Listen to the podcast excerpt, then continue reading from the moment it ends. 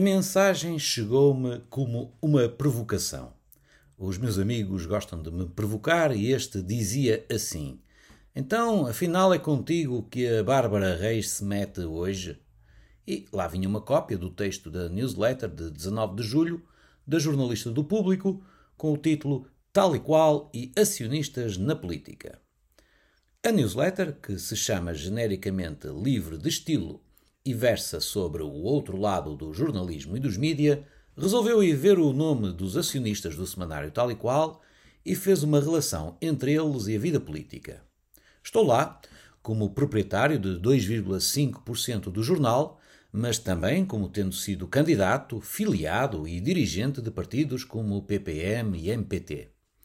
Devido a isso, fui comparado a ilustres figuras que têm o mesmo percurso de vida, como os magnatas Francisco Pinto Balsemão e Silvio Berlusconi, tendo sido lançada a suspeita de que, tal como eles, também tenho a minha independência jornalística comprometida pelo facto de ter assumido uma posição pública que vai para lá do compromisso profissional como jornalista.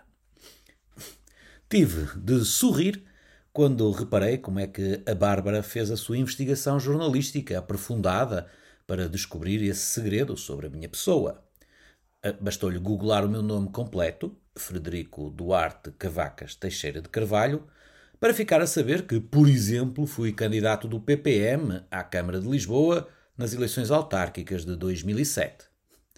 Já nem me lembrava disso. Mas que nostalgia me trouxe essa referência da jornalista do público. Lembram-se da eleição intercalar para a presidência da Câmara de Lisboa, quando Carmona Rodrigues foi afastado e o PSD apresentou Fernando Negrão como candidato, mas quem ganhou foi António Costa, o atual primeiro-ministro, que assim aproveitou para se afastar do governo do José Sócrates? A Bárbara acrescenta, entre parênteses, que fui candidato suplente, mas não diz que era o último suplente da lista e ela, como jornalista, poderia ainda ter acrescentado aos seus leitores que o PPM foi o partido menos votado. Era só ler.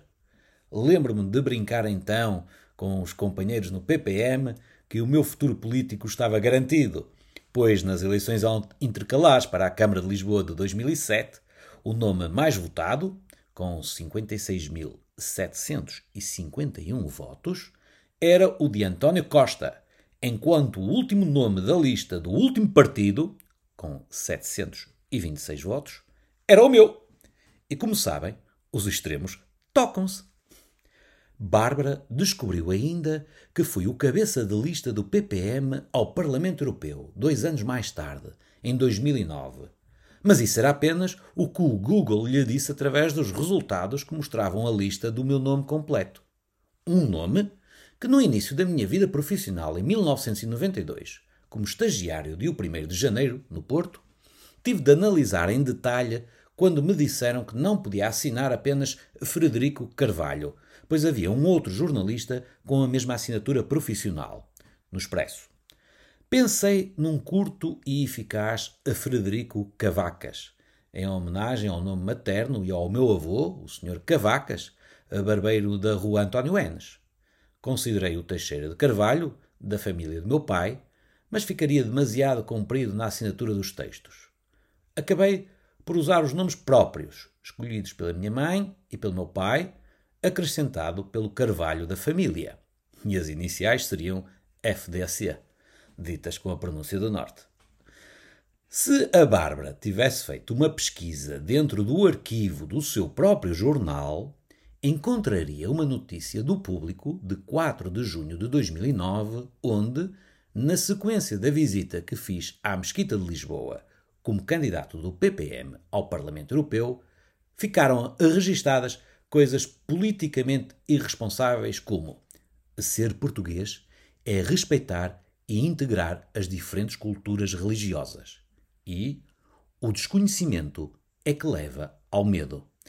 Devo dizer que isto não é propriamente meu, mas vem no livro A Utopia, de Thomas More. A candidatura do PPM, por mim encabeçada, obteve 14.414 votos, o que correspondeu a 0,40%.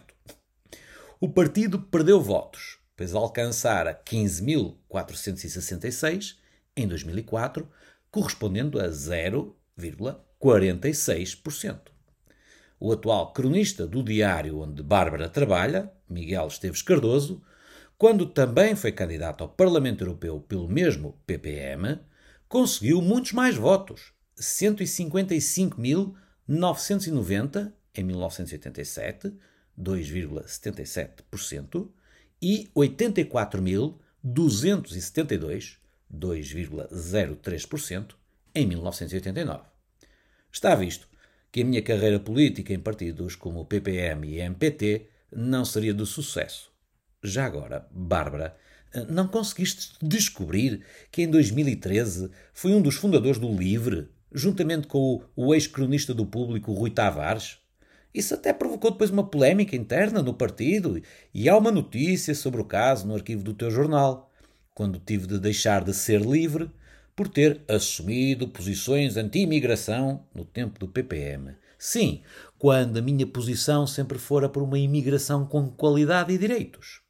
É um texto assinado pela Rita Brandão Guerra, pessoa que nunca falou comigo para fazer aquele artigo, mas que mais tarde saiu do público e foi trabalhar como assessora da Ministra da Cultura. Enfim, sou eu este perigoso jornalista que vende a sua independência à porca da política. Na realidade, quem me conhece sabe que eu já era jornalista e político antes de o ser. A leitura das aventuras do Tintim foram a minha escola cívica. Decidi entrar na política ativa por saber que havia demasiada política encapotada no jornalismo e pouca missão jornalística na política.